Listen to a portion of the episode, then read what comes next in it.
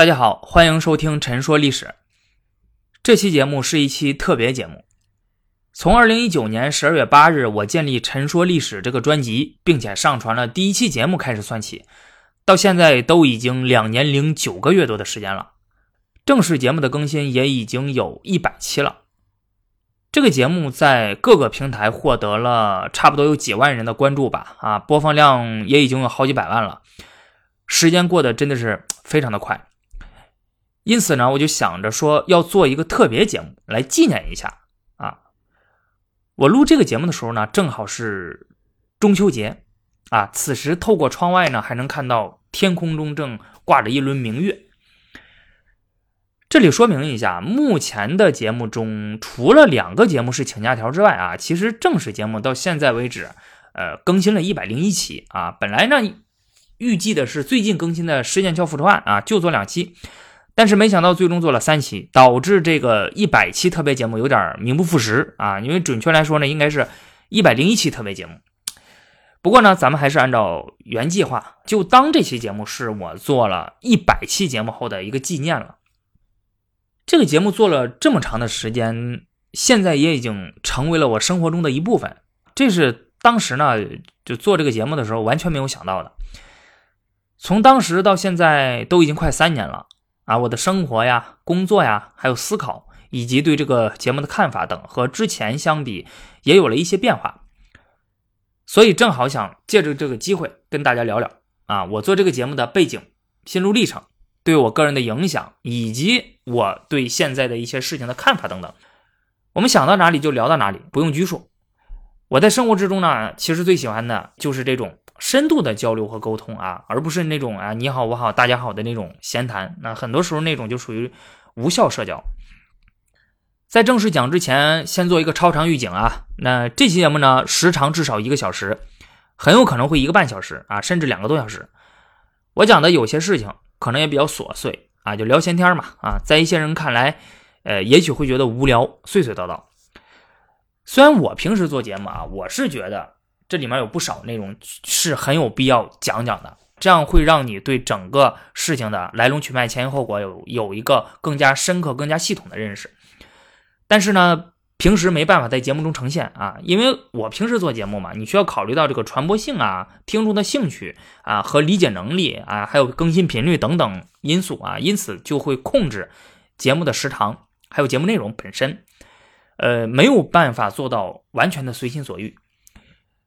但是，既然这期节目是特别节目，而且定位也是聊聊天，所以呢，其他一些外在的因素我就不考虑了，就算是彻底放飞自我一把啊！我想怎么讲就怎么讲，想讲到哪里就讲到哪里，想讲多长时间就讲多长时间，那咱就这样子。所以呢，大家要是想听的话，又觉得比较长，就可以选择分段听，或者先收藏起来。等着这个之后有机会再听啊，或者你听的时候呢，听着听着你觉得太无聊了，哎，你就可以退出去了，不用听了，等我之后更新的正式节目就行，都可以。那现在呢，我就先来聊聊啊，我做这个节目的一个背景啊，就当初为什么要做这样一个节目啊？其实之前呢，我在专辑简介里面也简单介绍了下啊，大家呃都可以看看。很多人可能想知道为什么这个专辑叫《陈说历史》。那之前还有人在其他平台给我留言，啊，问问我为啥改名了啊？其实根本就没有改名，只不过吧，就因为有的平台啊，它不用建立专辑啊，直接上传节目就行。所以说，在有的平台上，陈说历史这个名字它就没有用啊，就那些节目就都传传到了我的这个主播账号啊，长河飞烟之下啊，大家能看得到。当初之所以取这个专辑名字呢，其实很简单啊，第一是因为我姓陈。第二呢，是因为这个节目的定位是主讲历史啊，所以就取了“陈说历史”这么个名字。而且呢，当时也考虑到“陈说”啊，这个“陈说”这两个字本身它是一个词语，它表达的意思就是陈述、叙说的意思啊，所以最终就定了这么个名字。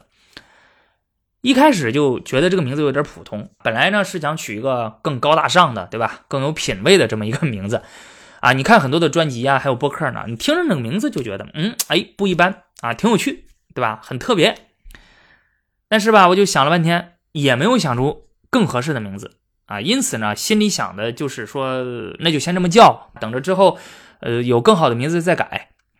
但是没有想到这个名字一下就叫了这么长时间，从当时建立专辑到现在快三年了，还是一直这么叫。其实有很多的知名品牌啊，也是这样子，一开始呢就是随便取的啊，没想到呢，后来就一直用啊，用着用着，啊，就等着知道的人越来越多，形成了品牌知名度啊，也就不想改了啊，对吧？想改也改不了啊。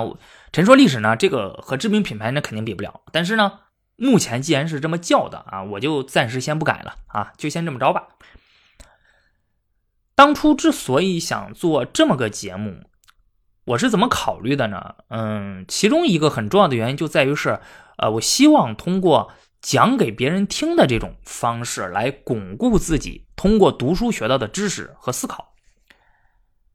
我这人呢，爱好并不多啊，最大的爱好就是读书。我从小就喜欢看书，大概从小学四年级吧，那个时候啊喜欢上的啊，那个时候正好是，呃，我转学了，转学转学到了一个新学校。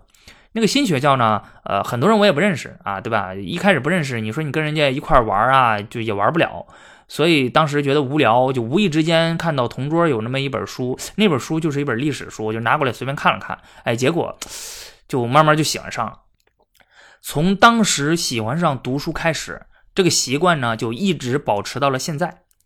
啊，尤其是在大学和研究生期间，那是我读书最集中、最系统的时期。啊，博览古今中外的各种好书，在这期间，你可以这么理解吧，差不多七年时间吧，啊，基本上没怎么没怎么干啥事儿啊，读了差不多这七年的书，那是我人生之中非常美好的一段经历啊，尤其是现在回想起来。后来工作之后呢，似乎就很难再找到当年那种无忧无虑、一心求知的状态了。一是时间，二是心境啊，已经和当初不同了。我读书的兴趣非常的广泛，涉猎的范围也非常的多，主要是集中在人文学科和社会科学上。那最喜欢的或者说最擅长的，当然就是历史了啊！要不然我研究生的时候，对吧？他选的那个专业也是历史。其他的，你比如政治学呀、哲学呀、法学呀、经济学、社会学、心理学等等，也都涉猎了不少。其中呢，有的学科还是作为专业课学习的。通过。这些书呢，我开阔视野啊，深化思考，砥砺品行，神交古人啊，遍览大千世界啊，穿梭于古今中外，满足了我对这个世界强烈的好奇心啊。这个习惯一直保持到了现在啊，我的好奇心一直没断过。读了这么多的书，我就发现它对我有很多很多的好处啊，这个就不用仔细讲了。其中有一个好处，由学校步入工作之后，你就会发现它有一个非常大的帮助，就是。我生活之中可能会遇到很多的这种实践上的一些东西，那就是我的价值观或者说我的三观，基本上不像有的人一样崩塌过。因为你读的东西很多，你看过的东西也很多，你见识的东西也很多啊，所以在社会之中呢，你有时候遇到一些呃。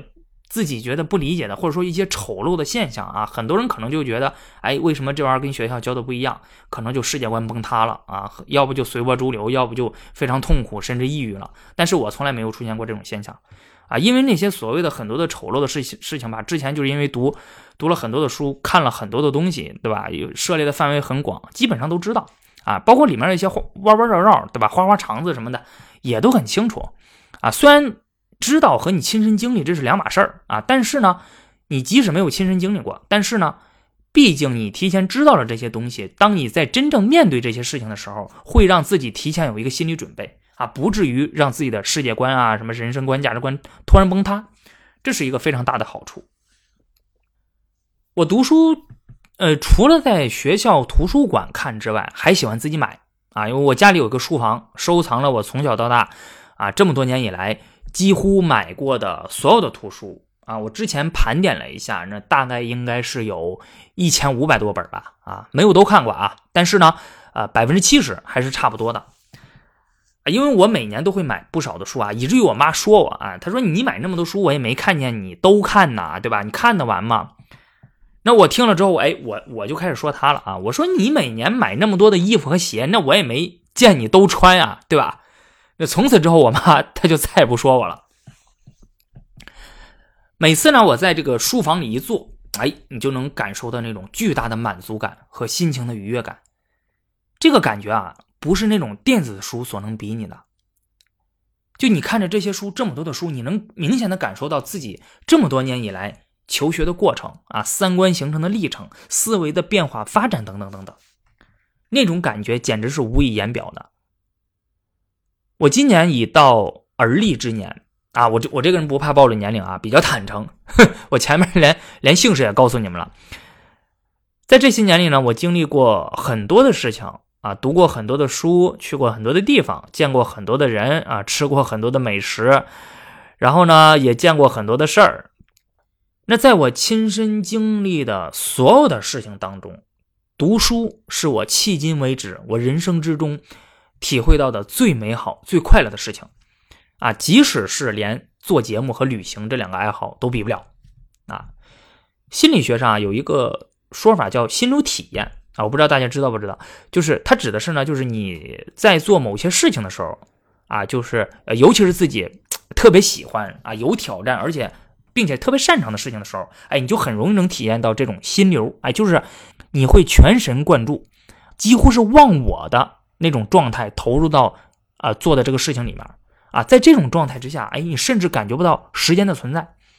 而且你在这件事情完成之后，还会有一种充满能量并且非常满足的感受，这种状态是非常爽的。这种心流体验，很多人或多或少都会在某些方面体验过，那是一个非常爽的一个状态。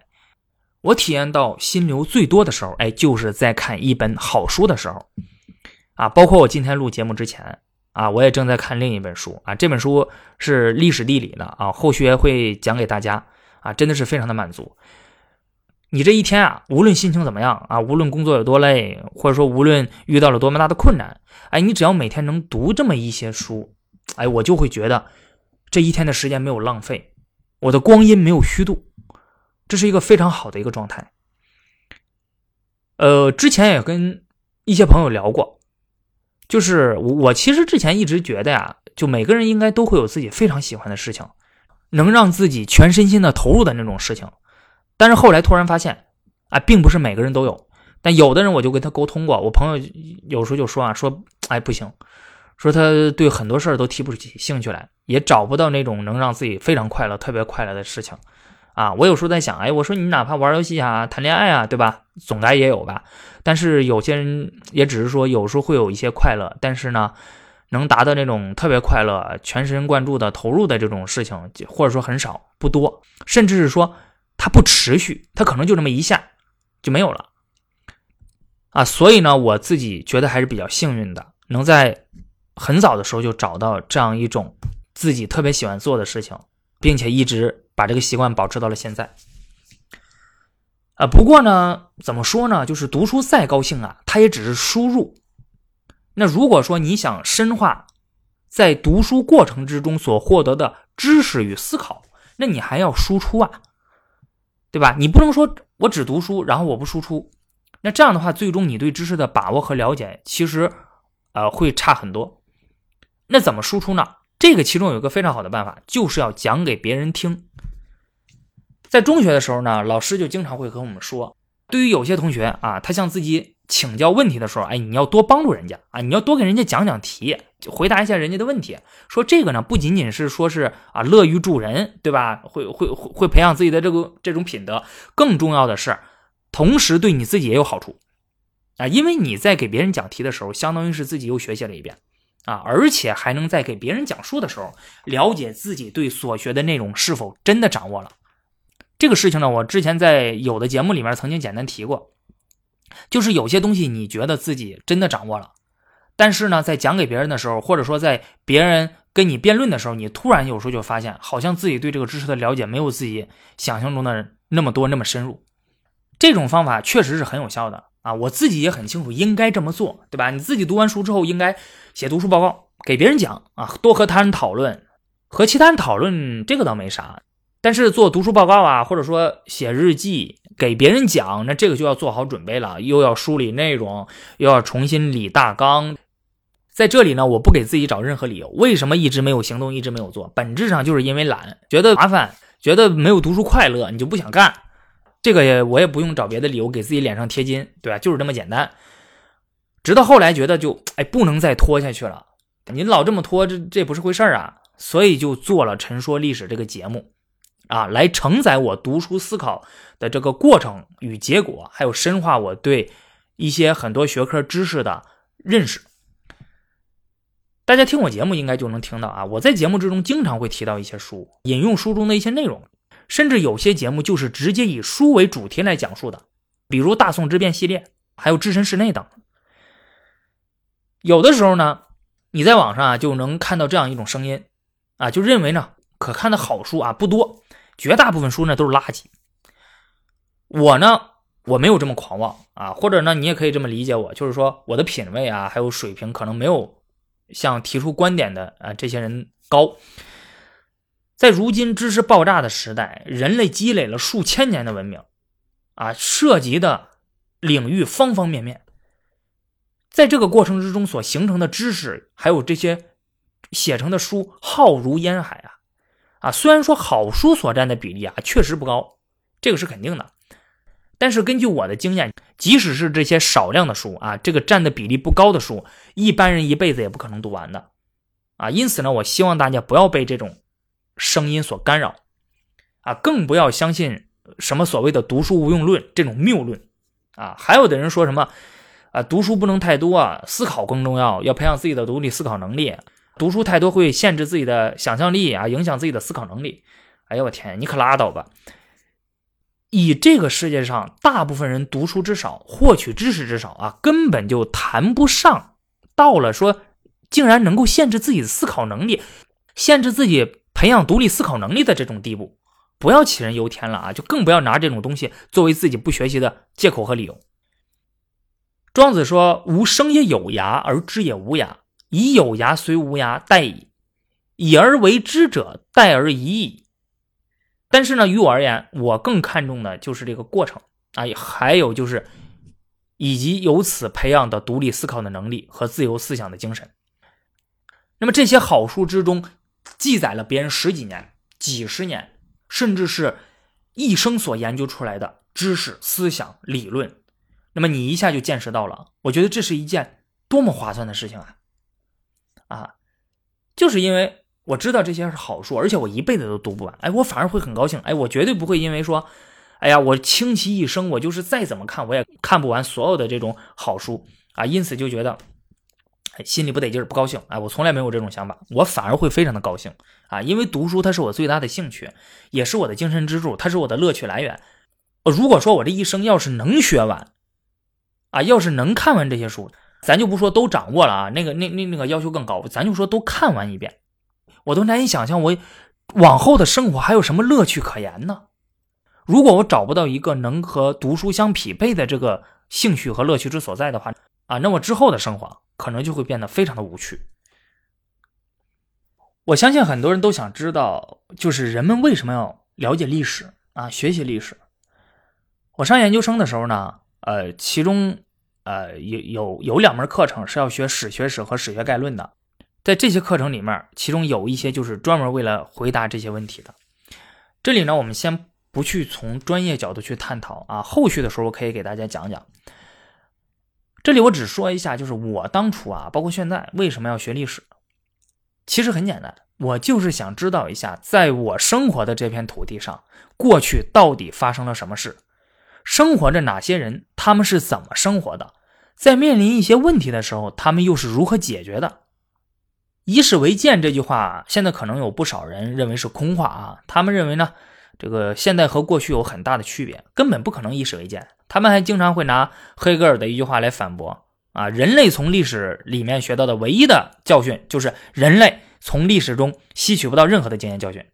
啊，确实，你能拿出很多的例子来作为佐证。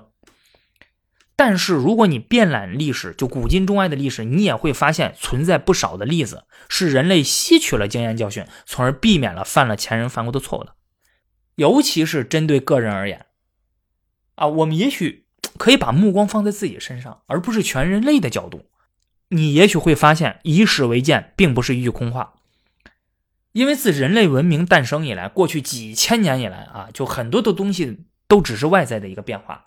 深层次的东西、内在的东西没有改变太多啊，尤其是人性，并没有太大的变化。这一点在我们国家尤其如此了解历史有助于理解现在，这一点在我们国家表现的尤其明显。很多人的苦恼的来源，其实就是杨绛先生那句话：“读书太少，想的太多。”对于历史的了解呢，也不能只看中国历史，对吧？你还要去看世界史。我节目之中聊的大部分都是中国历史啊，那所以呃，也有一些是世界史的。我后续还会增加一些世界史的节目。了解世界历史，在我看来，其实是希望在中国历史上你所找不到的答案，或者说你看不到的事情，也许在世界历史上能够找到，能够看到。在遇到类似情境的时候，也许我们可以有别的选择。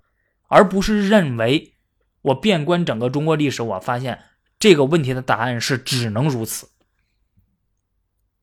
世界史的存在就相当于是有一个外部的视角啊，所谓当局者迷，旁观者清，通过外在来关照自身。而且呢，你还要去看外国学者对于中国历史的研究成果，外国学者所在的不同于中国的社会环境啊、文化背景啊等等，他会给你带来一个完全不同的认识视角。启发你对本国历史的一个重新思考，在与他人的对比之中，我们才能更好的认清自己。欧洲、北美、日本是海外汉学的三大研究重镇。你通过这些海外学者的研究，你就会发现啊，呃，他们有很多崭新的视角，他们能看出你很多看不到的东西啊。这个不是说我们中国学者水平不行啊，就一定不如他们，不是。第一个原因是因为。这些学者长时间在外国，他生活的一个完全不同于我们国家的一个社会环境、文化环境，它不一样导致的。啊，还有一个很重要的原因就是，欧美他们在人文学科还有社会科学上的积累是非常深厚的。啊，他们把历史作为一个记载过去事情的一个材料，特别擅长利用其他学科的知识和思维框架来研究历史。啊，比如人类学、政治学、经济学等等。啊，他们会通过哎这些学科的知识去研究历史。所以他们的研究有时候经常会觉得，哎，视角新颖，见常人之所未见，啊，这些方面呢，我们国内的学者就要差一些了。这也是我个人为什么希望可以遍览其他学科知识的原因。这个是很有助于你研究历史的啊，尤其是你比如说，你一个研究政治史的、政治制度史的，你对政治学本身却不了解的话，在现在我很难相信你会研究出一个。什么特别好的一个呃学术成果？中国台湾学者王明科啊，他是哈佛大学的人类学博士，他也研究历史，他有两本书写的特别的好，我建议大家一定要看看啊，《游牧者的抉择》，还有一本叫《华夏边缘》，这两本书我是上研究生的时候看过的。他利用人类学的知识和视角，对中国北方的游牧社会做了新的研究，真是令人耳目一新啊，令人叹为观止。我当时看的时候真的是拍案叫绝。中国古代无论多么厉害的思想家、政治家啊，他也没有办法挽救传统社会衰亡的命运，没有办法，因为在他所能够利用的资源里面，思想资源里面，你根本就不存在其他的选择，他只能是在传统社会里打转啊，修修补补，对吧？他们很清楚，在传统社会后期啊，比方说明清时期，他面临的很多的这些问题，但是他解决不了，始终跳不出那个窠臼，直到。近现代的到来，西方文明在全球的扩张，当时的清政府被迫打开国门。当时很多人一看，哇塞，竟然还存在一个这样的文明，一个在经济、政治体制、思想、文化、伦理、道德等等和中国完全不同的文明，竟然还能如此的先进与强大啊！尤其是有些人出国之后，那对于当时人们思想上的震撼是非常强烈的，非常巨大的。就像当初李鸿章去美国访问啊，他到纽约的时候，他去看到美国那边的高楼大厦。各种现代工业文明的时候，那个对他思想的冲击，我一定相信是非常大的。特别像现在，啊，有很多特别偏远山村里面的啊，就是他第一次如果来到北上广深这样的城市，那个对于他们的震惊也是非常剧烈的。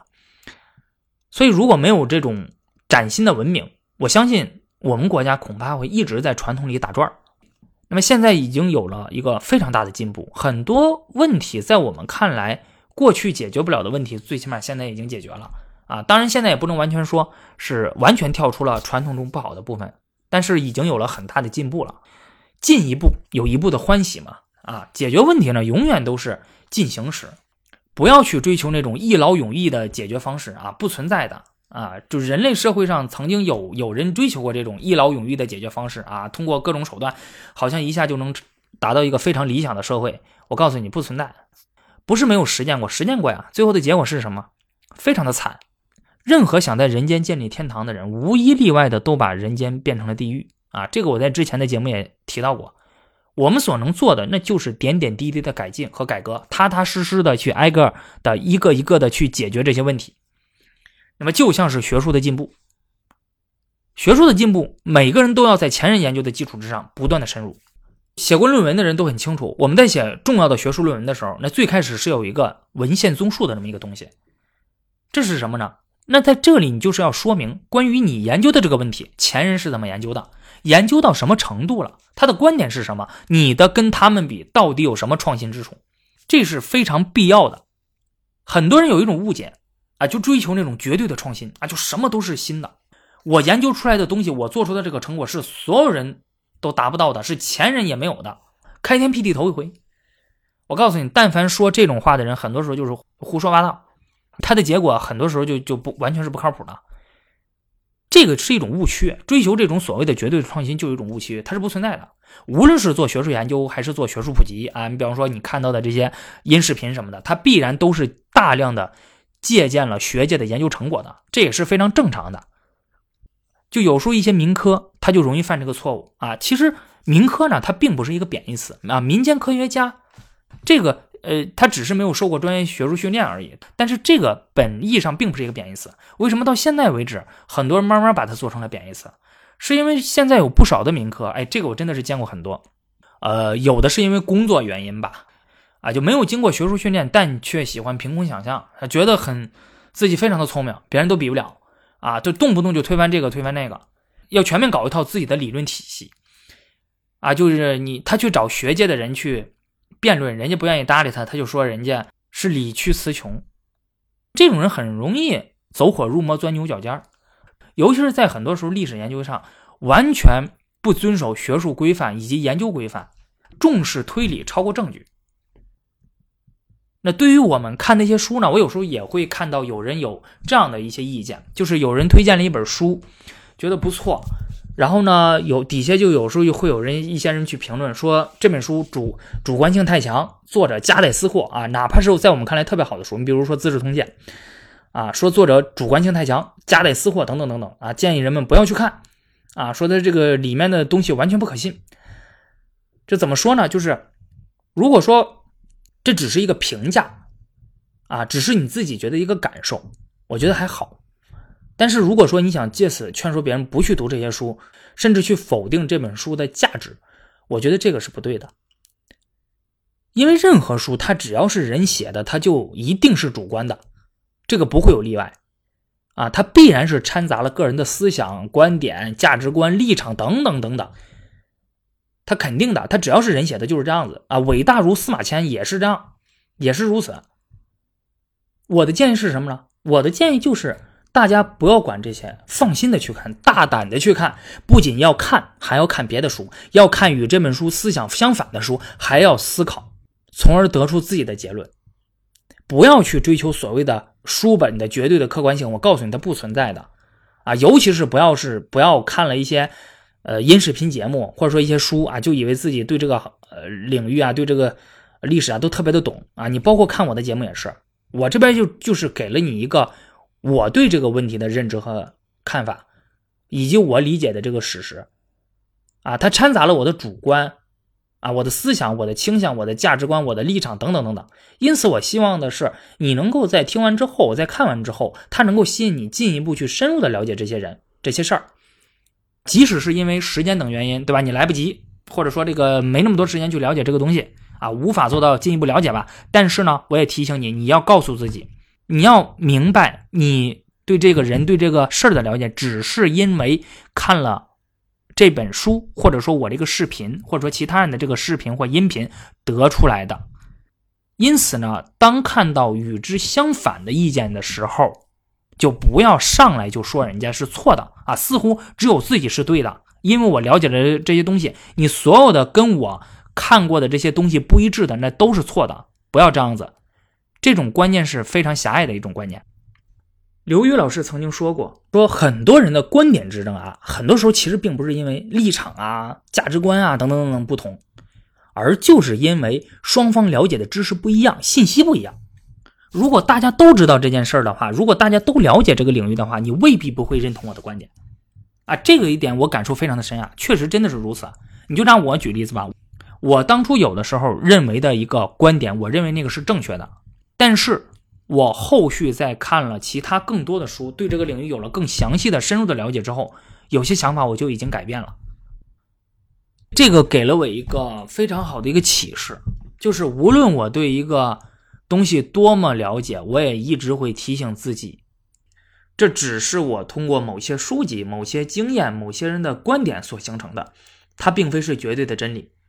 面对与之相反的意见，不应该马上反对，而是应该以宽容、客观的态度去看待，去认真的分析与研究，然后再得出自己的结论。有的时候，我有时候在跟朋友啊争论一些问题或话题的时候，我有时候就会告诉他：“哎，我说你是因为了解了什么东西啊，比方说看了什么书啊，还是看了什么课呀，或者说有什么亲身经历啊，才得出这样的结论。”我说我是因为看了什么书，做了什么事情，对吧？有什么亲身经历，最后得出了这样的结论。我说咱这样子，咱把彼此没有看过的这些内容互通一下，咱们都看看，然后咱们再重新关于这个问题再重新讨论一下。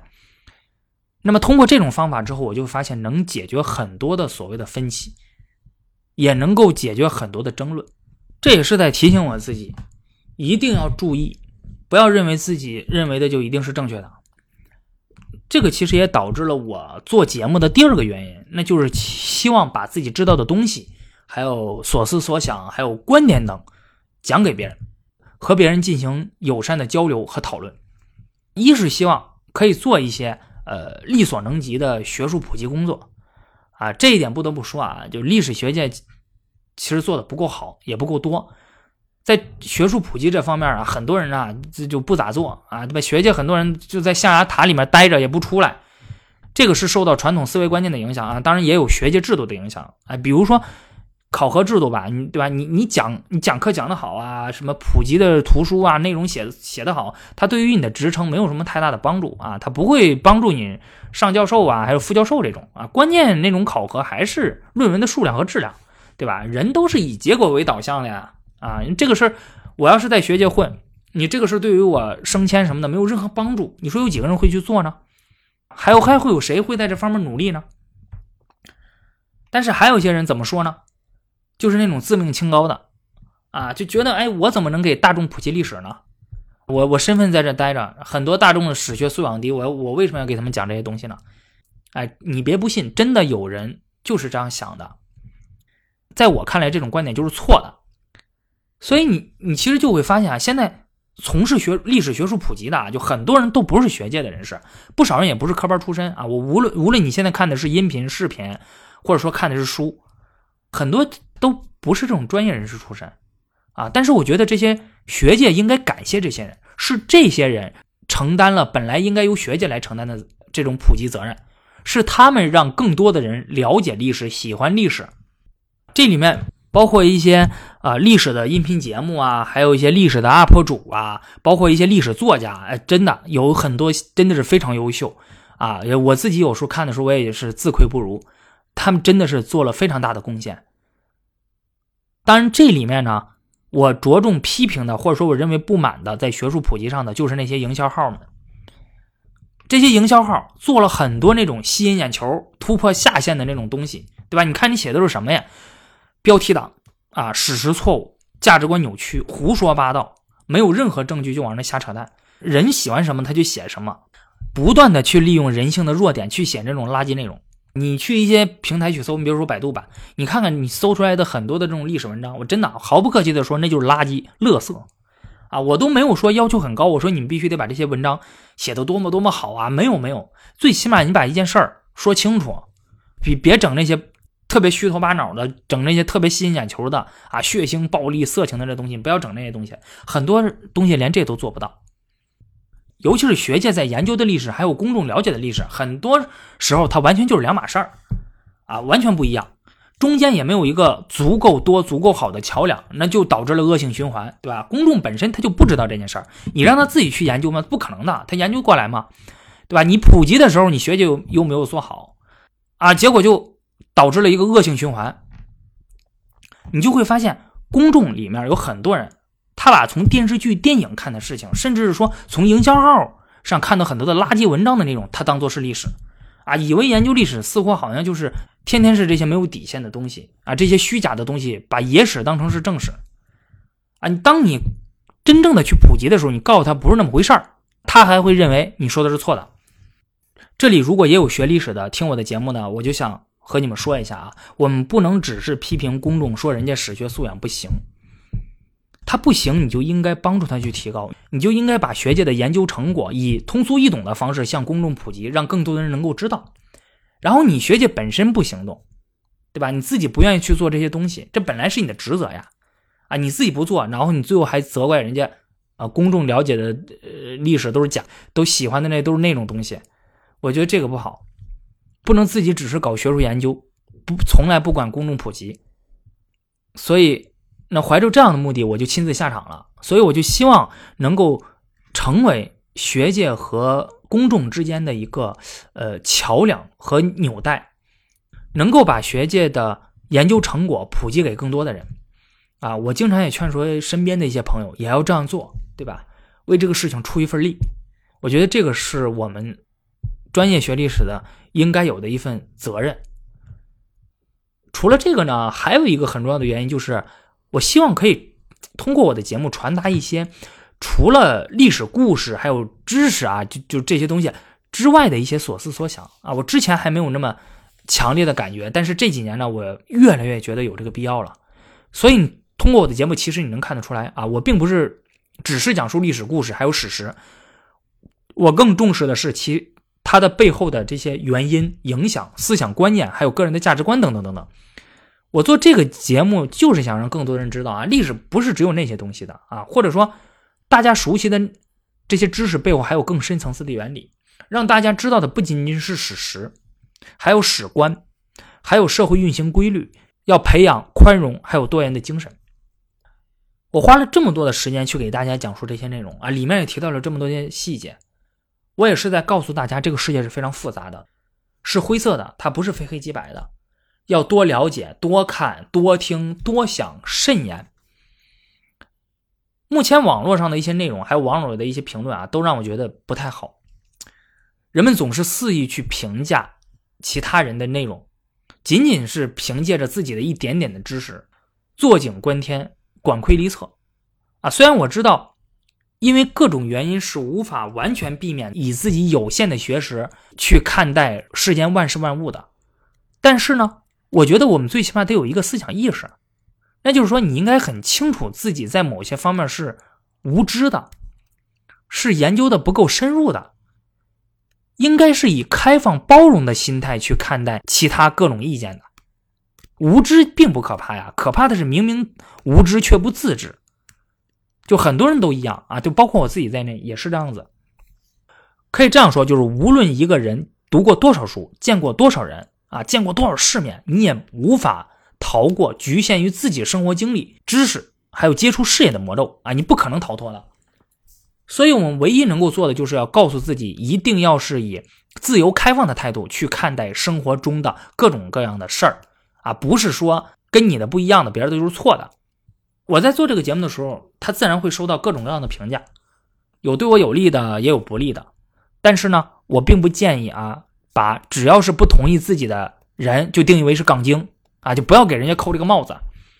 杠精这个词儿自从出来之后，我就发现被很多人开始滥用了。哎，或者说吧，就任何词儿只要是一出来，只要是在传播领域这么一炒作啊，一大规模传播，必然会存在滥用的现象。这个有时候也真的是没有办法的事情，就是什么叫杠精，你要分清楚，不是说别人不同意你的观点，别人就一定是杠精的。你要学会去区分别人给你的这个意见到底是什么意见，是就是为了纯杠呢，还只是说他只是不同意你的观点呢？我这个人非常讨厌别人给自己扣帽子，我自己也不希望自己这么做，就把别人反对我的意见，就给人家扣帽子说人家是杠精，因为别人说的有可能是对的呀。啊，约翰密尔在《论自由》里面就说啊，说人类为什么要思想自由，为什么要讨论自由？因为我们并不能完全清楚什么意见就一定是正确的，什么就一定是错误的，谁敢做这样的保证呢？所以我们需要让言论摆出来，要有自由的竞争。这样的话，错误的言论也许就会慢慢淘淘汰掉，而正确的言论就会保持下来。而且，即使有些错误的言论，它里面有的时候也包含一些正确的因素。胡适先生说。异乎我者未必为非，同乎我者未必即是。今日众人之所是未必即是，而所非未必真非。啊，就不要对自己太自信啊，什么觉得自己什么都是对的。美国有个法官叫汉德，他就说什么叫自由呢？自由就是对何为正确不那么确定的精神。一个健康的社会不能只有一种声音，百花齐放才是春。现在很多人。发言很谨慎啊，就也和社会舆论环境有关系吧。现在整个环境就变得更加的不宽容了。本来一个小事很容易上纲上线啊，社会上的舆论也逐渐的撕裂，越来越没有共识。共识现在成为了一个非常稀缺的东西，比如男女平权呀，啊，西方的历史啊，等等等等。你有时候只要一提啊，很多人就立刻会给你打上一个标签啊，扣上个大帽子。有的东西提都不能提了，哎，比如说我刚才提到了约翰米尔，我都不知道是不是会有人批评我说我崇洋媚外啊，说我被西方人洗脑了，甚至再扣个别的大帽子。还有胡适先生，我刚才还引用了胡适先生的话，胡适先生现在在网上都已经被批臭了啊，骂胡适几乎是成了一个流量密码，被骂成是民国的公知，然后现在有很多的知识分子也被骂成是公知，公知本来是一个特别好的词儿，公共知识分子嘛。结果没想到发展到现在，竟然成了一个贬义词了。这个东西在我看来已经逐渐被污名化了，就像是女权主义者。女权主义者很多时候其实本身就是一个中性词，但是因为各种原因吧，到现在几乎快成了一个贬义词了，导致我身边有时候有一些女性朋友都不敢说自己是女权主义者，只敢说自己是女性主义者。我觉得这个真的是一个很悲哀的一个事情。呃，我推荐大家去看一下许继林先生的一些书啊。许继林先生呢，他最近这些年呢一直在研究二十世纪的中国思想史和知识分子的研究。呃，他对胡适也有自己的一些评价。那么，他也去研究了中国的这些知识分子。呃，我建议大家还是先看一下，如果真的有时间的话，可以先看一下。我相信，可能你会对胡适先生或者说公知这个东西。也许会有一个不同于现在网络上主流言论的一些新的认识。说实话，我倒不是特别的在意或者担心人们因为知识不够，或者说因为偏见无法采取客观中立的态度去看待万事万物，因为你没有办法劝说所有的人都必须要保持客观中立的态度去看待一件事儿啊。只要是人的想法，它就一定是主观的，只不过是在客观程度上有所区别。啊，当然了，我们可以通过一些方式啊，不断的去提高人看待事情的客观程度啊，但是这个呢，太艰难也太漫长了。任何人都是根据自己长时间以来形成的知识结构、人生经历、价值观等等东西来看待万事万物的，他都存在偏见，都属于自己的一种偏见。包括我的节目，我我在这个节目之中讲的很多的观点，它也是我的一种偏见。因此，最好的办法并不是致力于去劝说所有人都必须要保持客观中立，去消灭这种偏见，而且你也消灭不了。你最多只是让人的偏见程度有所降低。最好的办法是什么？是要尊重，在公共事件的讨论之中去尊重他人的观点，保持必要的底线，放开讨论，让彼此的观点碰撞，从每个人的偏见之中碰撞出一些不那么偏见的东西。你这样的公共事务的讨论才会有些价值，对参与讨论的人也许才会有些许的帮助。那么这也是言论自由其中的一个意义之所在。我最担心的是什么呢？我担心的是，我们每一个人啊，包括我自己，我们对自身的审视不够，我们对他人的观点所采取的态度不够宽容。我觉得我们应该知道，就每个人的知识都是有限的，他都会有自己的知识盲区。当你面对自己不了解的东西的时候，如果你想发表议论的话，应当时刻保持谦逊的态度。我们也要明白，这个世界是多种多样的。很多人的生活方式、价值观念与我们并不相同，但是不一样，并不代表别人就一定是错的。不一样不是罪。我们应该时刻要保持宽容的精神。我们还要知道，我们不要有一元化的思维，而是要承认这个世界上是多元的。有些东西本身就是没有正确跟错误之分的啊，不是要什么事就一定要分出个对错的。我们很多时候要共存，而不是想着一定要消灭别人。啊，甚至还有些人，哎，这一点我就非常不理解。我有时候在那个一些网站上，呃，在别人问了这样一个问题，然后其他人回答，你说你回答问题，你就好好回答吧。回答问题之前，可能是因为人家问的这个问题，呃，在自己看来比较愚蠢啊，甚至太幼稚，然后先嘲讽一人家一番，秀一下自己的优越感，然后再去。回答，而且回答的时候，整个态度就觉得居高临下，让人看着特别的不爽。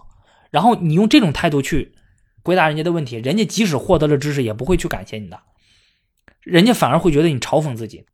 他甚至会在你的这个内容里面去故意挑刺挑毛病。行，那双方就打起来了，互相讨论，互相辩驳，最后一地鸡毛。这个我觉得现在是真的是一个非常不好的风气，好像很多人每个人的戾气都特别的重。虽然说网络给了我们一个匿名性的这样一个保护，但是呢，我觉得我们个人对自己还是要有一定的约束。我们在讨论问题的时候，啊，还有就是要就事论事啊，你不要扣帽子，动不动就给人家扣帽子，去攻击他人的人格。尤其是现在在现在的舆论环境之下，你给人家扣上不爱国，甚至是其他的政治的帽子，这个在我看来是一个非常恶毒的事儿。你说你有证据去证明这些东西吗？难道有时候就因为人家一句话就说人家不爱国，动不动就去上纲上线，完全没有就事论事，或者说采用一个谦和良好的态度去讨论？这也是我觉得现在网络上很很乌烟瘴气的一个一一种东西啊。但是呢，啊，就即使我这么说了，也没有任何用处。嗯，还是会有人不断的这么去干的。我总是觉得。我们缺乏一种宽容的精神。我人生之中有一些价值观、人生观，还有世界观啊，三观吧。从当初决定接受到现在，是从来没有变过的。宽容就是其中一个。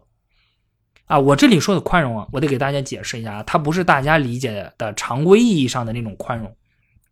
中国与西方对于宽容的理解是不同的。房龙这个是一个美国作家，他写过一本特别有名的书，叫《宽容》。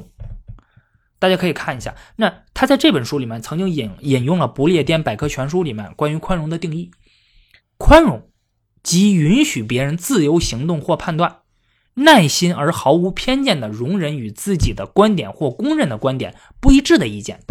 而我们国家呢，很多人的理解，或者说你去看一些字典、词典，他们对于宽容的解释就是宽大有气量，不计较，不追究，能容人，宽恕你。就这个更多指的是一种在人际交往之中的一种心态，它指的是我们要对他人的缺点还有过错等不良的这种言行要进行包容。这里它背后反映的是什么呢？它背后的反映的思维模式是：我是对的，你是错的呀。我我宽容你，那我只是不计较你而已。但本质上还是我是对的，你是错的。但西方那边的意思是什么呢？就是我可能十分确定我是对的，但是我也并不能说你的就是一定是错的。所以双方都有存在的必要。所以你会发现，西方的政治制度啊，还有法律制度等很多的东西，恰恰是建立在这个基础之上的。在我的节目之中呢，《大宋之变》这个系列，然后当时这个赵冬梅老师在他的那本书里面特意讲到了北宋宽容政治，大家有兴趣可以去看看。所以我希望能有更多的人通过我的节目，或者说通过。其他的人的节目，去了解更多的事情，去培养一个这样的一个宽容的精神。因此，有的时候我我我自己选择选题的时候啊，虽然明明知道这样的没有办法带来更高的流量，或者说让听众更加感兴趣，但是我还是要讲。我就是想讲述不同的史实，啊，讲述这些古今中外的各种的事情，去通过传达这样一种价值观啊思想观念。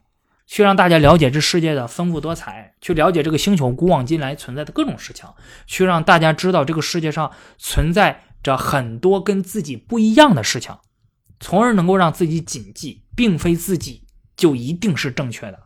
这个世界实在太复杂了，远超个人的想象。人们只有通过不断的学习啊，时刻保持谦逊的态度，并且不断的提醒自己、警示自己，世上无绝对之真理，自己更不可能去掌握。这一点一定要谨记。我在讲这些事情的时候，也是在告诫自己，提醒自己。我做这个节目这么长时间了啊，收到了很多人给我的私信啊、评论呐，还有留言等等等等。呃，估计怎么着也得有上千条了吧。当然了，这个里面有好评也有差评啊。有的差评呢也不同意我，也不也会不同意我的观点啊。我相信我我今天讲的这个节目里面，估计也有一些人不会同意我的观点啊，也可能会在评论里面给我留言之类的。但是没有关系啊，基本上可以这样说，我没有删过评论。有些反对我的，嗯，其实大家都能看到，我也都留着呢啊。哪怕有些不赞同的。没有给出任何的理由，我也留着。甚至有一些不赞同，但是他的言辞很激烈，但是我也都保留着，对吧？我也不会去要求大家给我提意见，就一定要提什么建设性意见。我觉得这玩意儿就是扯淡。提意见就一定要提建设性意见，这是个什么逻辑？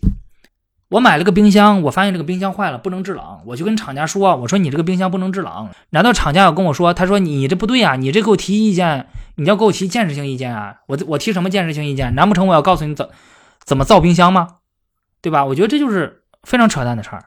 难道我要要求大家给我提意见，就一定要提建设性意见？说，哎，你既然说我这个讲的不好啊，好，那你要不你来讲啊，或者说要不你就来告诉我怎么着能一步一步一步一步把整个内容都讲好？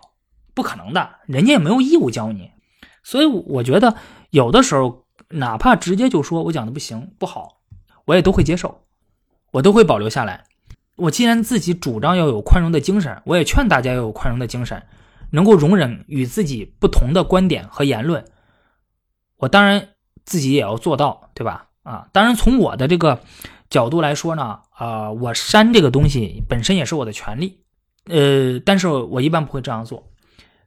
不过有一种观点，就是有一种言论，哎，我是不会放过的，就是那种人身攻击还有侮辱谩骂的。这是我的底线，我一旦发现这种评论和言论，我基本上就是二话不说啊，直接举报拉黑，啊，这是我的底线。因为人身攻击还有侮辱谩骂，这个对于讨论问题没有任何的帮助，它就是一种纯粹的情绪性发泄，这就是纯粹的去侮辱他人，这一点我是无法接受的。在这些评论里面，有一些内容我会跟大家认认真真的去探讨，还有的呢会表达我对你的一种认可吧。但是有一些评论我还是不会回复的。那这个评论本身也反对我的观点，但是那个内容怎么说呢？呃，举个例子啊，郭德纲有段相声就提到类似的这个事儿啊，就是说我和火箭专家说啊，你那火箭不行，你燃料不好，我认为得烧柴啊，最好是烧煤，还煤还得是精选煤，水洗煤不行。如果那个科学家要是拿正眼看我一眼，那他就输了。有时候有一些评论，说实话就是这样子。啊，这就是为什么很多学术界的一些人，他一般不去回应一些民科，你都不知道怎么跟他去辩驳。双方去讨论和辩驳，一个基础和前提是双方都在一条道上，是双方需要认同本领域基本的学术规范啊、科学范式等等，然后双方能明白对方所表达的意思是什么，这样的话你才能辩论。显然，一些民科呢，他完全不懂这些，他也不会理会这些啊，他们就只会按照自己创造的思维模式去思考。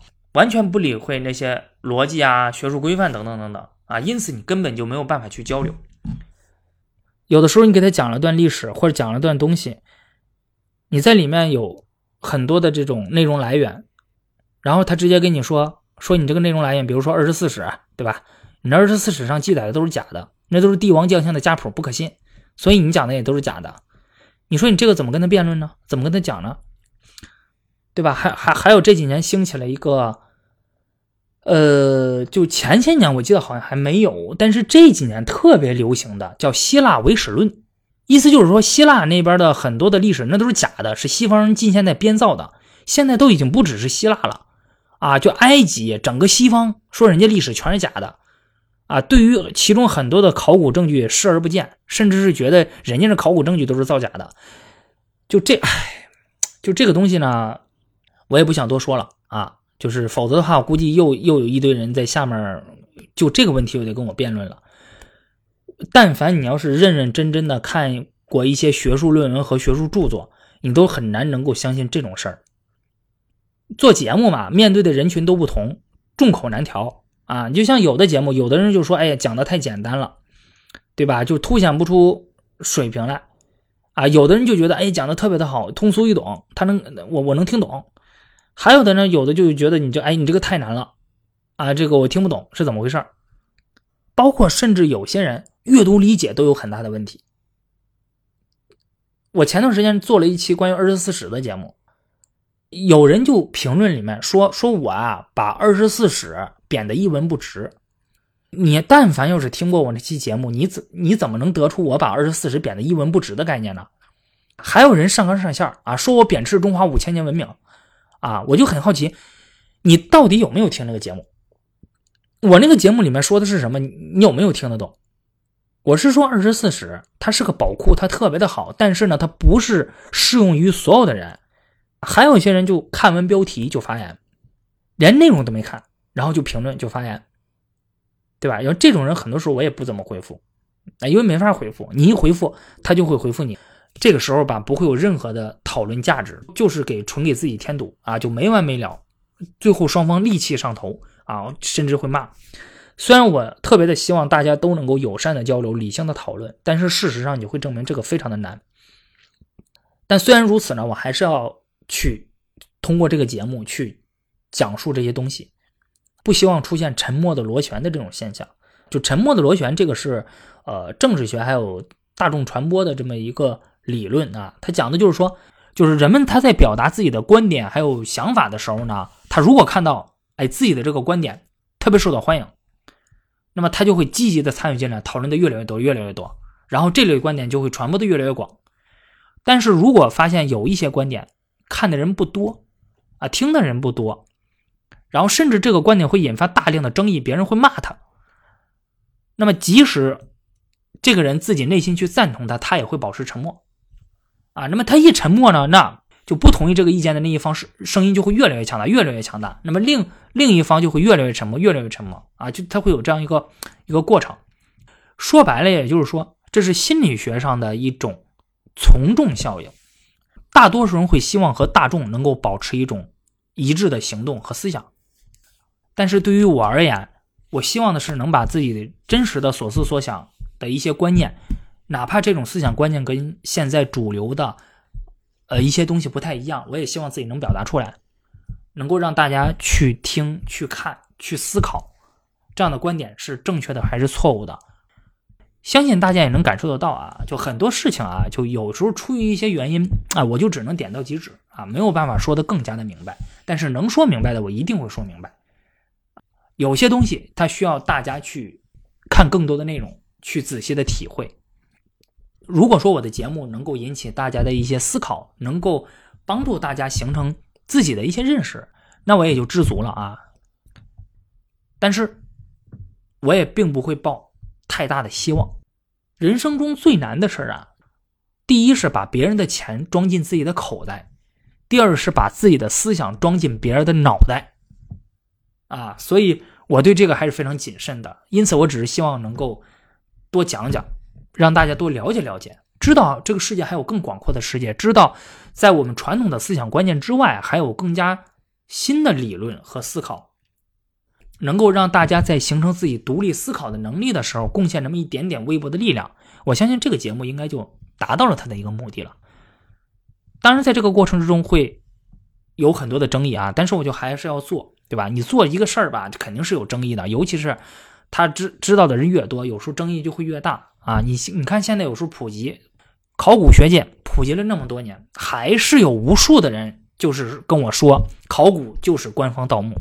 就这一点你去看吧，你就去各个讲考古节目的下面，你能看，永远都能看到大量的这样的评论：考古就是等于官方盗墓。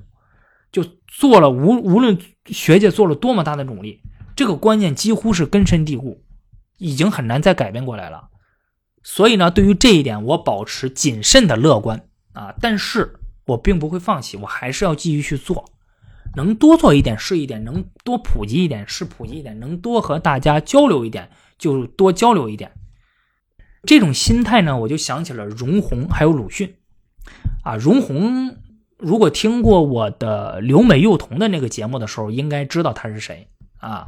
就是这个本来是中国人啊，但是后来呢，这个去美国耶鲁大学留学去了，成为了中国第一个从耶鲁大学毕业的毕业生。他在美国受到了西方式的教育，他对比了中国的情形，然后他就感觉到一个非常痛苦。他就说自己受到的教育越多，啊，发现自己心中的理想越高，啊，道德的范围也就越广，就突然就觉得自己。陷入了思想的苦痛时期。如果说自己本来就不知道这些知识，不了解这些东西，就这么浑浑噩噩的过下去，也不会觉得有什么。但是呢，现在自己了解的东西越来越多，知道的知识也越来越多，他突然就考虑到当时的中国的民众深受无限痛苦、无限打压。这种打压和痛苦，这种无知的东西，在没有受过教育的人身上是没有任何感觉的啊。但是你一旦要是知道了的话，那就会觉得非常的痛苦。他就说，知识越高，痛苦愈多，快乐越少啊！这是他说的话。反之，愈无知识，则痛苦愈少，而快乐乃愈多啊！说是快乐和知识天然成一反比例。就这个痛苦呢，鲁迅当年也曾经描述过。鲁迅就是那个铁屋子论，我不知道大家听过没有啊？假如有一间铁屋子，是绝无窗户而万难破毁的，里面有许多熟睡的人们，不久就要闷死了。然而是从昏睡入死面，并不感到就死的悲哀。现在你大嚷起来，惊起了较为清醒的几个人，使这不幸的少数者受无可挽救的临终的苦楚。你倒以为对得起他们吗？这种痛苦，鲁迅跟容闳是一致的。那怎么办？那是不是就要放弃了，不做了？不是，容闳是怎么选择的呢？容闳觉得我不应该悲观。既然我获得了这么好的教育，我了解了这么多的东西，那我应该用这种文明的教育去启发更多的人，以西方之学术灌输于中国，使中国日趋于文明富强之境。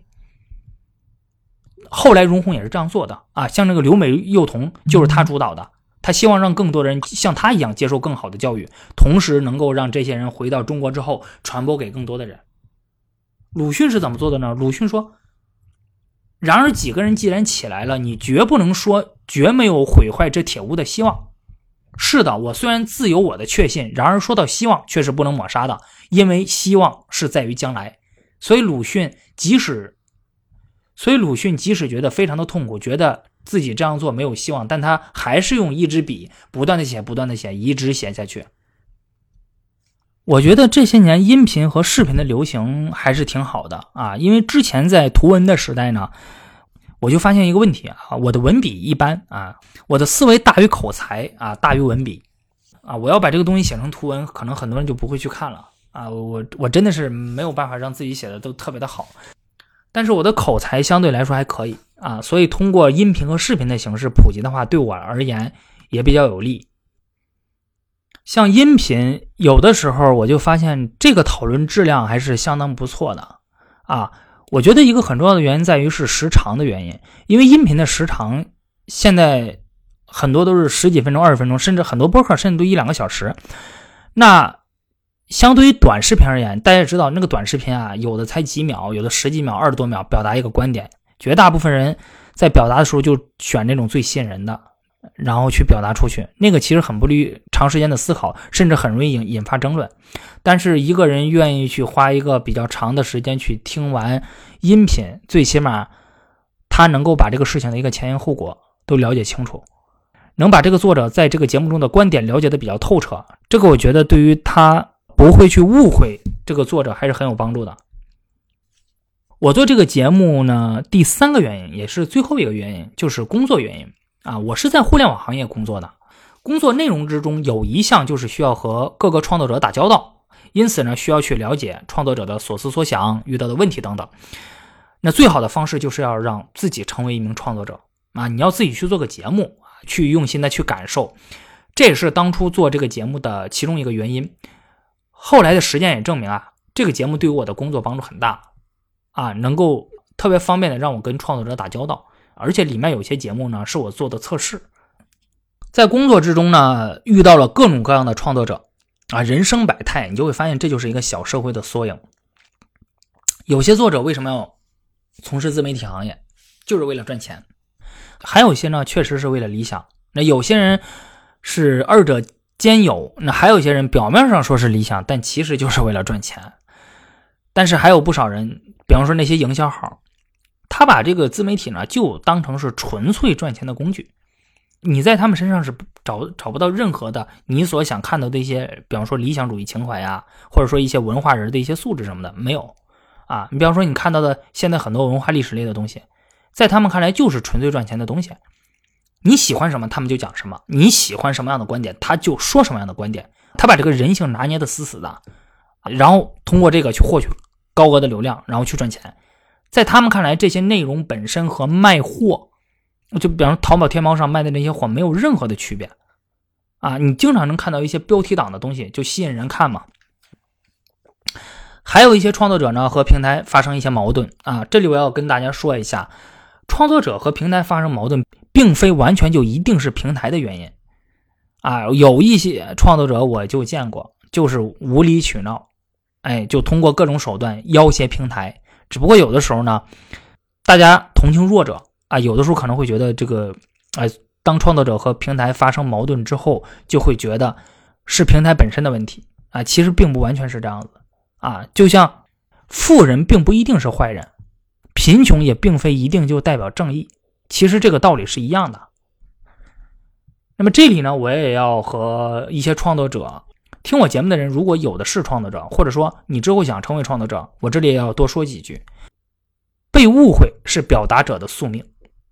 啊，就当你选择了公众表达的时候，把自己的思想、把自己的观点暴露给公众的时候，那你就要做好被人骂的准备啊！这个无论是谁都不可避免的啊！就再大的腕儿，也不可能会被所有人喜爱啊！他就会被别人误解和批评，对吧？你也不是人民币，你得不到所有人的喜爱的，你这个一定要做好心理准备。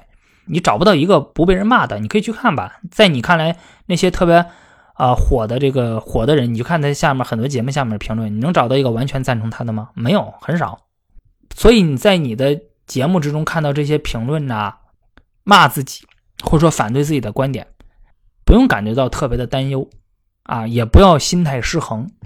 我跟你说，这些观点算不得什么。有很多的这种评论呢，有些平台它会有审核，它根本就放不出来啊，它就那些太过污言秽语了，它根本就放不出来。你要看的话，估计心里更受不了。评论里面乱七八糟，什么都有啊！就有的人很奇怪，他不喜欢一个人。你想想，如果说你不喜欢一个节目，你会怎么样？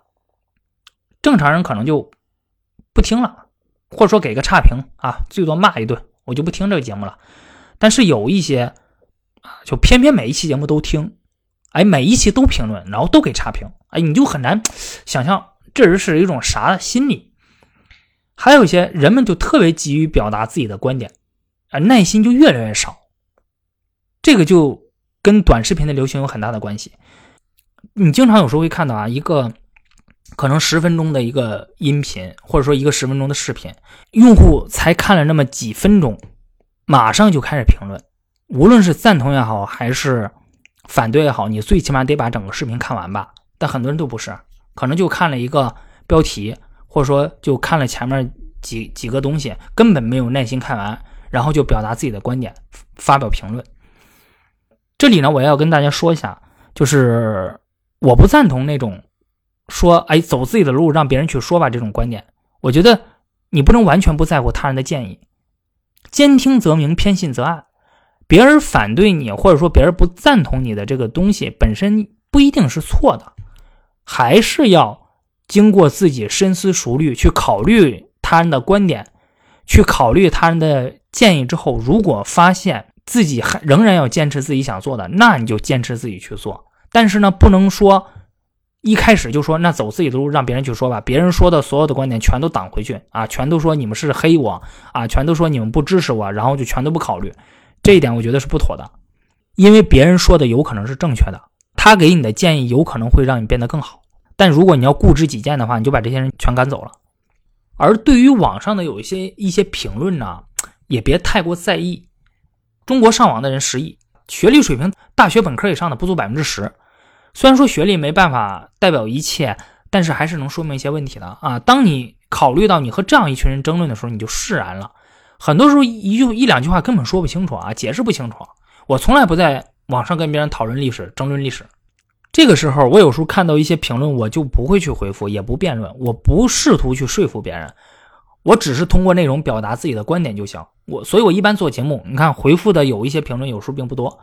你必须要相信，这个世界上有一些人啊，他们无法接受复杂的事物，他们的接受的教育还有思维水平等，无法让他们有能力思考复杂的事情。啊，你想我自己是从来不在不是自己专业领域的东西。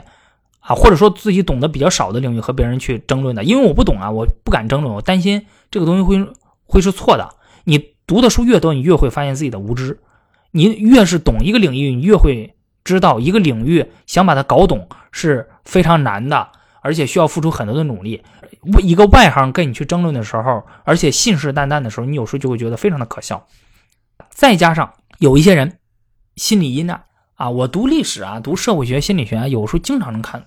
就会发现有一些人他就是这样子的，就是为了反驳而反驳。这种人也特别的多。人们喜欢看天使滑落人间，看美好的事物毁灭。人们很多时候见不得别人比自己过得更好。所以鲁迅先生说嘛，人类的悲欢并不相通。就这种人很多，你无需过于在意。大家有时候可能会有一种观点，就认为有些平台比较 low 啊。你比如说这个抖音，对吧？是非常明显的。觉得 low 啊低俗啊，这个固然也有平台本身的原因吧，但是怎么说呢？你就是你像抖音这种平台，抖音的日活用户大概六亿多，将近七亿这个样子。日活呢，就是说啊，每天用这个 APP 的人，根据二零二零年呢中国互联网信息网络中心的调查，中国上网的人也就差不多十亿，十亿里面，抖音占了将近百分之七十。那如果说你觉得那里面的用户 low，那说明什么问题？中国人绝大部分人的水准和教育水平就是这样子的，也也是中国互联网信息中心的这么一个呃一个调查报告，在中国网民上网的人里面，学历水平大学本科以上的不足百分之十，啊，算上大专也就是才百分之二十，呃，虽然说学历不能完全代表一切啊，不能代表知识水平，不能代表那什么的，但是这个是目前最客观的一个标准，而且它确实。根据我们的这个实际的这个调查和经验，它能说明很多的问题。当你考虑到你在和一些这样一群人有时候辩论一些专业领域的时候，有的时候你就会发现自己还是不要辩论的比较好。有的时候你对于他们的一些评论，你就会很释然了。工作之后这些年的经历对我的帮助还是挺大的，因为理论和实践可以融合在一起了啊，就知行合一嘛。呃，我的微信昵称啊，它。就是知行合一啊，这个一直没变过啊！一听这名字，好像以为我年纪很大似的。再加上，然后那个头像是一个风景照啊，更以为是老人啊。但事实上，那个风景照啊，它是我当时就是研究生期间第一次进行历史考察的地方啊，就很 很有纪念意义，所以当时就用的那个就一直用了。工作之后，然后你就会发现，你通过读书看到的很多的这个道理啊、规律啊啊，还有事情和你工作之中。呃，很多时候遇到的基本上都是一模一样的啊，它背后的本质是一样的，只是表面看起来不太一样而已。呃，它导致我对一些事情的理解就更加的深刻了。我从事的这个行业是自己比较喜欢的啊，也算是比较幸运吧。嗯，不过呢，就工作之中也会遇到各种各样的问题啊。现在呢，没有几个业务是好做的啊。我之前和一些朋友沟通的时候，就会发现啊，彼此都说自己的业务啊都不是特别好做。啊，都会遇到各种各样的问题。现在整个互联网的环境，相对于之前而言，也已经呃在走下坡路吧。然后它已经过了它的红利期了啊。感受非常深的一点就是，有些事情一旦过了这个时良好的时机啊，换谁都解决不了啊。那个时代就已经过去了啊。马云自己不都说吗？他再来一次也没有办法保证淘宝的成功。还有就是在工作之后，整体的工作能力确实有了很大的增长，很大的提高。对于行业的理解，对于这个所做事物事物的了解啊，有了很大的提高啊。但是对于一些问题的思考呢，学科内的前沿问题的思考，自己关心一些问题的思考，在某种情况下可以说是停滞了啊，或者说没什么进步。我之前有一次跟同学沟通事情的时候，然后那那那个之前我们在上学阶段也经常是去啊天南海北聊各种事情，然后聊着聊着，我突然就发现，我对于有些事情的了解和认知竟然和几年前是一样的，然后我突然就觉得特别的害怕。因为这意味着似乎是没有进步，你对于这个问题的思考跟了解没有更一更进一步的深化，这一点在我看来就是很可怕的一个事情，啊，它需要我去不断的进步，因为我在很多方面做的还不足，尤其是有的时候读书，呃，你读的越多，越会发现自己自身的缺陷，还有自己对于万事万物的了解还差的很多啊，对，还需要不断的努力。啊，有的时候真的是很怀念当年读书学习的时候啊，做学术研究的时候。那时候一天或者说一一段时间之内，你只需要做好那一件事情就可以了。你认认真真的去做完这一件事情，全神贯注，不受任何的干扰。但是现在呢，你你的时间被分割成无数的小块啊，哪怕是一天之中做的工作也被分割成无数的小块你很难再有那种专注的状态啊，这一点。整体觉得有时候就不是很适应，呃，所以我很珍惜啊周末的时间。周末的时间，我很多时候就是看书，然后这一天就是把这个啊这个手机呢，把它这么网一断，然后就认认真真的去看。这一天下来，基本上就尽可能让自己不受外在的干扰，只做这一件事儿啊，或者说这一天去做节目之类的。像我人生的这几个爱好，读书、旅行。看了这么多的书，然后去了这么多的地方啊！我从小到大每年都会花很多的时间去出去旅游，全国各地很多的地方也都去过。看了这么多的书，去了那么多的地方，也见了那么多的人，然后你越来越感觉到，你看惯了历史，然后见识到了这么多事情，你似乎有时候就会发现人类好像没什么太大的变化。包括我前面讲到的，很多人在评论之中所体现的这种不宽容的特性啊。自以为是、自大的这种天性，啊，这个这个很多人身上都有，包括我自己也有。有的时候你甚至会觉得，哎，整个人类是不是没啥变化？你会觉得非常的失望，哎，是不是？哎，觉得就这样子了。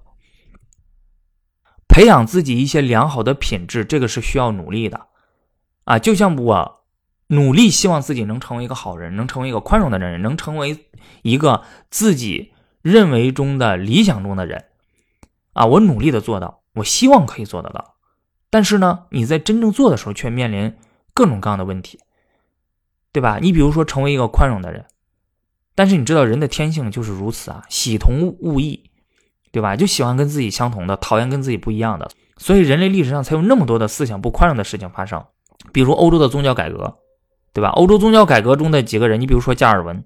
因为这些人在天主教眼中看来就是异端，对吧？你的解释，你对于宗教的理解跟我不一样。但是这些人呢，在啊，这个在当地，比方说推翻了天主教之后，他们建立了一个新的宗教啊，他们照样也会认为别人不同意他们的意见的，呃，这些意见是错误的，也会去打压这些人。自己本来是反对这种不宽容而诞生的，但最终也会对别人不宽容。这就是很多人的一种啊，或者说是历史的一种局限性。但是我觉得仍然要有希望。第一，你可以从史实的角度考虑啊，比比比如说暴力这件事儿吧，对吧？人类的暴力其实，呃，现在比之前少了很多了啊。斯蒂芬平克他有一本书叫《人性中的善良天使》啊，暴力为什么会减少？建议大家可以看看。他通过多年的研究啊，他用详细的数据还有事例来论证，在人类历史上，特别是近一千年以来。无论是从集体的暴力，你比如说这个战争屠杀呀，还是个人的暴力，像凶杀犯罪两个层面上，还有在这个暴力的规模，还有死，比方说死亡人数啊，还有这种强度上，人类的暴力水平其实都在显著的降低，这是整个人类社会的一种进步。呃，另外还有就是一种来自于自身的希望和信心啊，他相信人类会逐渐变得更好。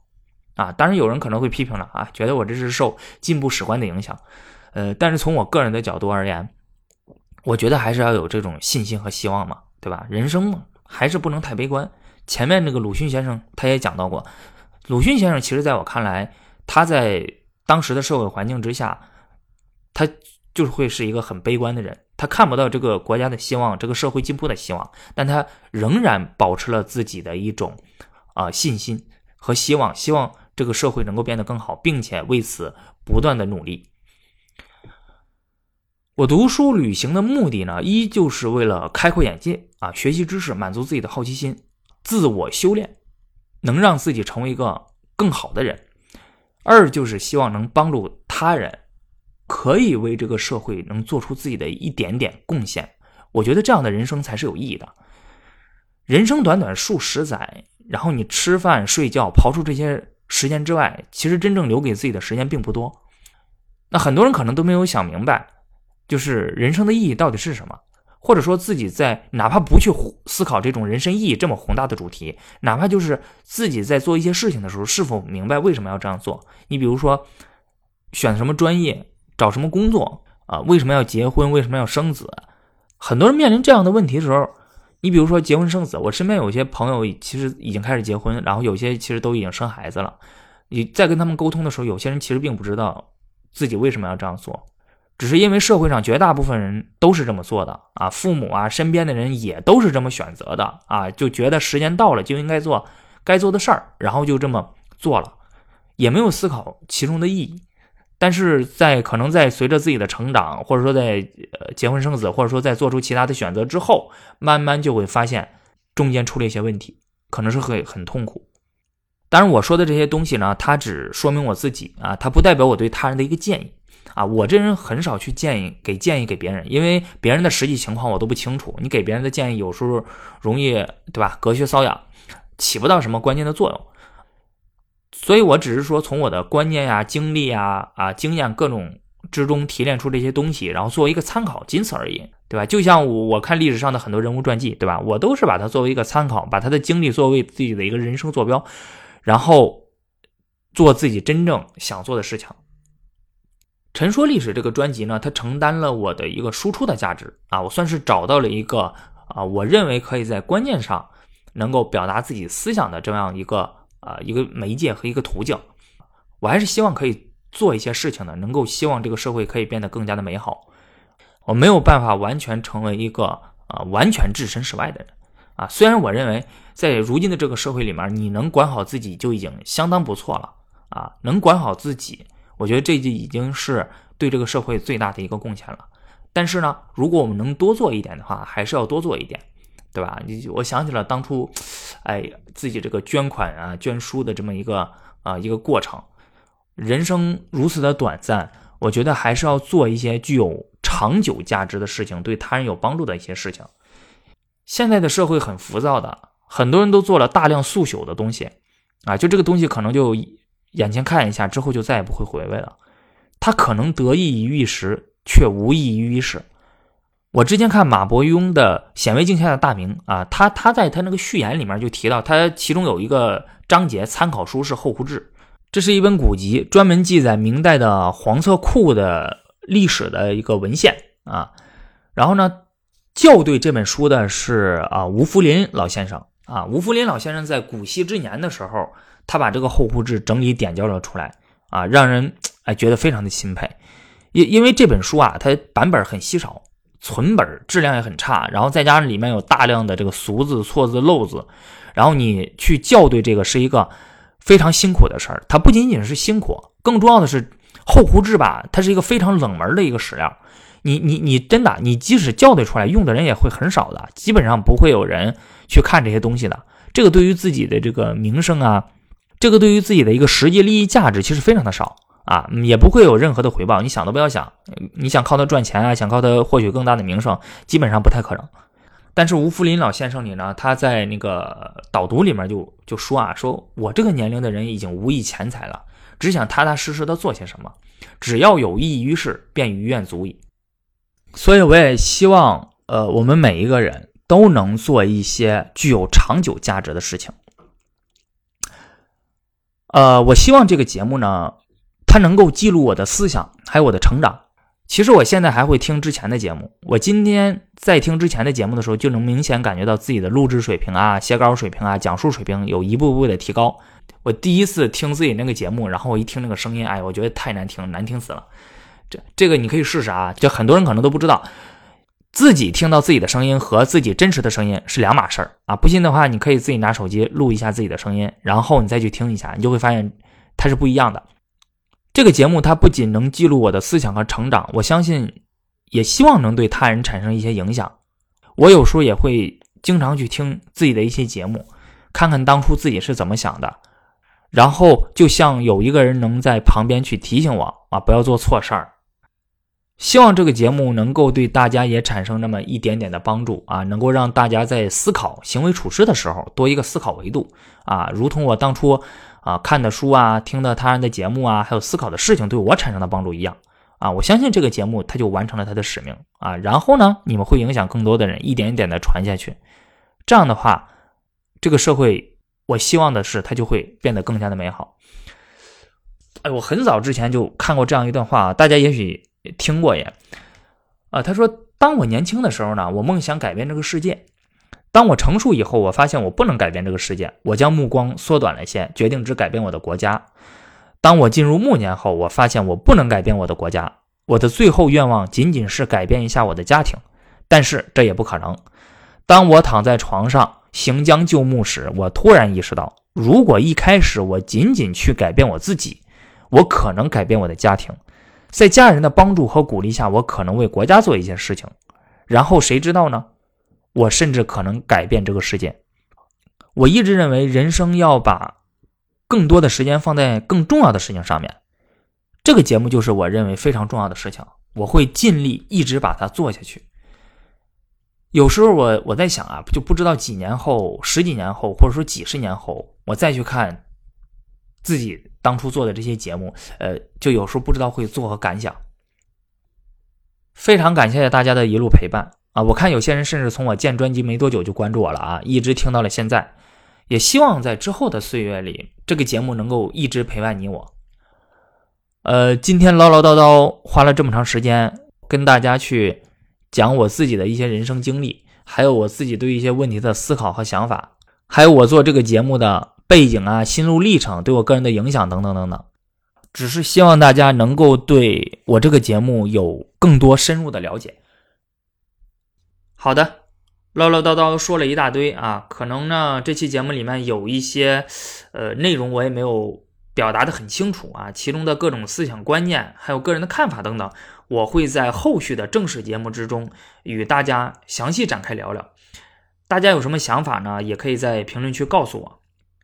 那这期特别节目就到这里了。呃，最后呢，送给大家一段话啊，这也是我非常喜欢的一段话，是傅雷先生在翻译名著《约翰克里斯朵夫》里面呃所写的译者序。真正的光明绝不是永没有黑暗的时间。只是永不被黑暗所掩蔽罢了。真正的英雄绝不是永没有卑下的情操，只是永不被卑下的情操所屈服罢了。所以在你战胜外来的敌人之前，先得战胜你内在的敌人。你不必害怕沉沦堕落，只需你能不断的自拔与更新。